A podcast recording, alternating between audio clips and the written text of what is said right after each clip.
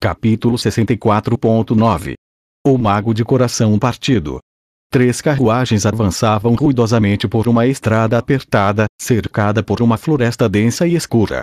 Esta era Patilha Worn, uma floresta que separava a fronteira norte do reino de Azura do Vale, conhecido como Mandíbula Superior do Worn Vermelho. A mandíbula superior era uma restrição natural, mas ao contrário de sua contraparte, a mandíbula inferior, bem ao sul, estava localizada a vários dias de viagem da fronteira azurana. Havia uma boa razão para isso, é claro. A floresta entre a fronteira e o vale estava infestada de monstros. Muitos anos atrás, o Reino Azura construiu uma parede ao sul para impedir que essas criaturas vagassem por seu território, uma medida que reduziu drasticamente seus gastos com o extermínio de monstros. Em grande parte negligenciada, a floresta permaneceu como lar de monstros cruéis, bem como de bandidos e criminosos que fugiram do território azurano. Poucos ficavam ansiosos para se arriscar em uma jornada pelo lugar. Ainda assim, alguns mercadores insistentes abriam caminho até os territórios nortenhos e voltaram em busca de lucro. O líder desta pequena caravana era um desses homens.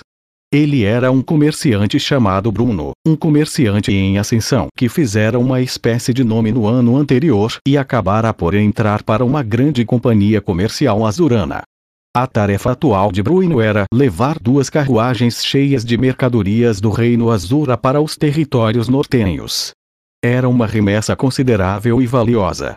Perder isso resultaria no fim de sua carreira e, possivelmente, de sua vida. Havia uma boa chance de ele enfrentar ataques de monstros, bandidos ou até de ambos. Antes de ingressar na companhia atual, Bruno era um simples comerciante viajante, não prestando contas a ninguém além de si mesmo. Naqueles dias, confiava em sua própria espada e instintos para proteger sua carga. Mas agora que havia surgido para o mundo, enfrentava perigos muito maiores e consequências muito mais sérias no caso de fracasso. Ele não poderia mais fazer tudo sozinho. Felizmente, ele podia pagar pelos serviços de guardas profissionais. A terceira carruagem da caravana de Bruno estava ocupada por um grupo de aventureiros que contratou para defendê-la, além de um punhado de passageiros pagantes. Os guardas eram os cinco membros do Contra-Flecha, um grupo de rank B, que já estava ativo no Reino Azura há algum tempo. Os passageiros eram três, dois espadachins em treinamento indo para o norte para aprimorar suas habilidades e um jovem mago sombrio usando um robe cinza escuro. Embora tecnicamente não fossem guardas, Bruno esperava que lutassem para defender a caravana caso fosse necessário, já que suas vidas também estariam em risco. Incidentalmente, o jovem mago sombrio atendia pelo nome de Rudeus Greirat, Naquele momento, ele estava na parte de trás da carruagem, balançando e olhando fixamente para o céu. Ele tinha olhos de peixe morto e sua boca estava entreaberta. Não estava exatamente sentado, era mais como se estivesse simplesmente caído contra a lateral da carruagem. O garoto estava totalmente vazio. Não havia nada além de vazio dentro dele. Quando alguém olhava para seu rosto miserável, podia quase ouvir seus pensamentos gritando: Nada faz sentido. Qual é o sentido de estar vivo? Por que alguém se incomoda com isso? Não sei. A única coisa que sei é que estou vazio por dentro. Eu sou nada. Eu sou zero. Sou o coração do espaço. O garoto deixou um suspiro fraco e sem vida escapar. Inteiramente graças à sua presença, a carruagem parecia tão alegre quanto um necrotério. Ultimamente você andou suspirando bastante, garoto, disse uma das outras passageiras a ele. Qual o problema? A mulher que tinha falado, parte do grupo de Ramp B, o contra-flecha, tinha a pele escura e usava o cabelo cheio de dreadlocks, em um penteado de coque.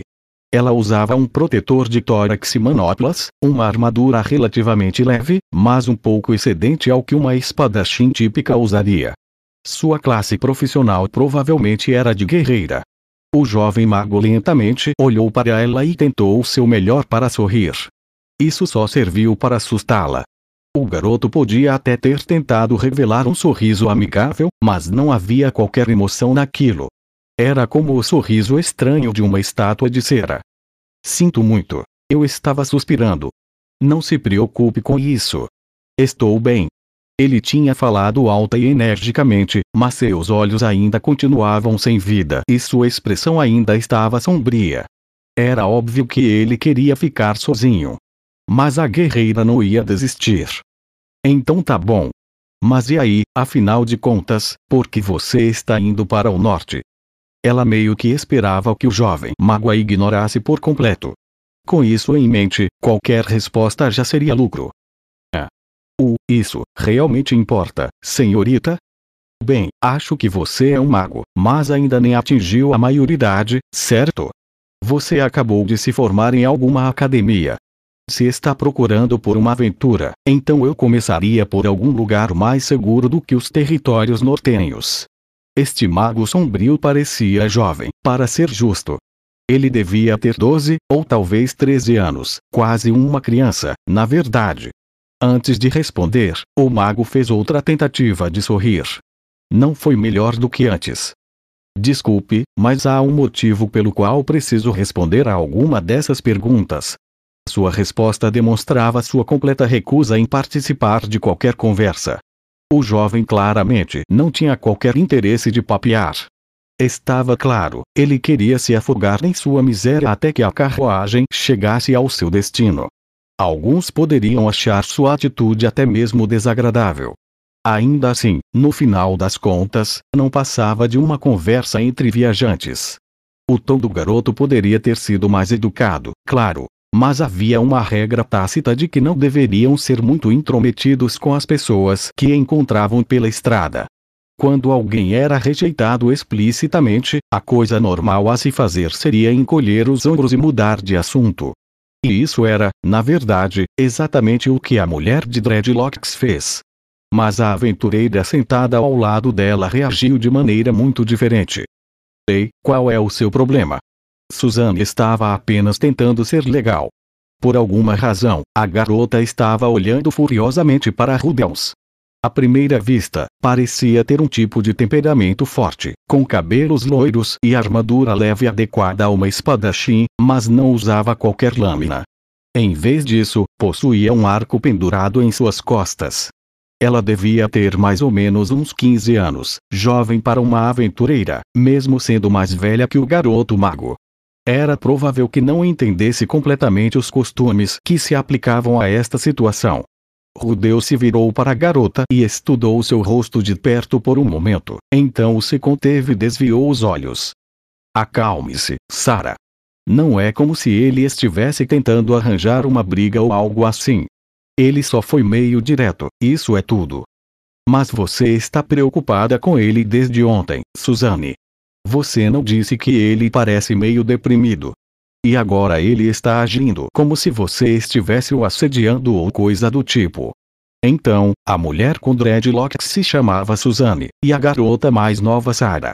Embora o garoto tivesse desviado os olhos, ele não estava totalmente desinteressado na conversa delas, a julgar pela maneira como ficava lançando algumas espiadas na direção das duas. Seu sorriso deu lugar a uma expressão melancólica. Era difícil dizer no que estava pensando. Após alguns segundos, ele voltou a falar. Assim como antes, sua voz soou alta e clara, mas de alguma forma nada tranquilizadora. 1. Um, estou indo para o norte para procurar minha mãe. Ela está desaparecida desde o incidente de deslocamento de Fitoa. Ah, Fitoa, em. As duas aventureiras pareciam sentir muito. A calamidade mágica Fitoa foi um evento chocante para os cidadãos de Azura. Nem Suzanne nem Sarah eram da região, mas seu grupo havia trabalhado por lá, ajudando no esforço de recuperação, e também encontraram refugiados deslocados em muitas cidades diferentes durante suas viagens. A expressão sombria desse jovem mago era a mesma que tinham visto nos rostos daquelas pessoas. Era a expressão de alguém que provou uma perda esmagadora, Suzanne não disse nada em voz alta, mas pela expressão em seu rosto, era óbvio que se sentia mal por ter perguntado o que não devia. Certo, entendi, mas isso não significa que você tinha que ser rude. Ela ainda não parecia totalmente satisfeita, mas o garoto ignorou seus resmungos e se virou, esperando que finalmente fosse deixado em paz. A atmosfera na carruagem só acabou ficando mais pesada. Os dois outros espadachins se contorceram um pouco em seus assentos, revelando expressões desconfortáveis em seus rostos. Mas como você está planejando procurá-la? Os territórios nortenhos são enormes. Para surpresa de todos, Suzanne optou por seguir em frente. Ela sabia que o jovem mago iria achar isso irritante, mas não queria passar o resto da viagem sentada em um silêncio constrangedor e triste. A exasperação passou pelo rosto do jovem, mas ele mostrou outro sorriso artificial e se voltou para Suzanne. Sim, suponho que esteja certa, vou ter que dar um passo de cada vez. Tá, mas você tem alguma ideia de por onde começar? Algum tipo de pista, ou alguém que conhece por lá? Viajar sozinho não é fácil, sabe? Que pensamentos estavam passando pela cabeça do garoto neste momento? Talvez algo como: ela vai continuar falando comigo pelo resto da viagem? Ou talvez: espero que isso não continue por muito tempo. Mas se eu der outra cortada nela, a outra garota pode acabar ficando com raiva de mim. Se você quiser, eu poderia te explicar alguma coisa sobre os territórios nortenhos. É melhor saber um pouco do que nada, certo? O garoto hesitou por um momento, então soltou um breve suspiro. Um, claro. Por favor, faça isso. Sua expressão não sugeria qualquer interesse ou curiosidade. Suzanne, aparentemente, estava de acordo com isso. Ela optou por aceitar sua resposta como sendo de bom grado. Então tá bom. Tire a cera de seus ouvidos e escute bem, criança. Territórios nortenhos era o nome que a maioria das pessoas usava para se referir à região norte do continente central. Era, na maior parte, uma terra rigorosa, as coisas não eram tão desoladas como no continente demônio, mas como a neve cobria o solo durante um terço do ano todo, era difícil de cultivar qualquer coisa. E a comida estava longe de ser abundante. A maioria das nações da região era pobre e fraca, e muitas vezes lutavam por restos de recursos, enquanto seus cidadãos passavam por existências escassas. Também havia muitos monstros, e a maioria deles era muito mais forte do que os encontrados no Reino Azura. Isso acabava atraindo guerreiros em treinamento e aventureiros veteranos, mas isso não era o suficiente para tornar a região mais próspera. No entanto, houve um punhado de países que conseguiram florescer mesmo neste ambiente complicado. Eram as ditas nações mágicas. O reino de Hanoa, conhecido por suas instituições de aprendizado mágico. O ducado de Neris, conhecido pela fabricação de instrumentos mágicos. E, finalmente, o Ducado de Bachirante, conhecido por sua experiência em pesquisas arcanas. Esses três países formaram uma aliança forte, reuniram seus conhecimentos mágicos coletivos e alcançaram uma posição dominante na região.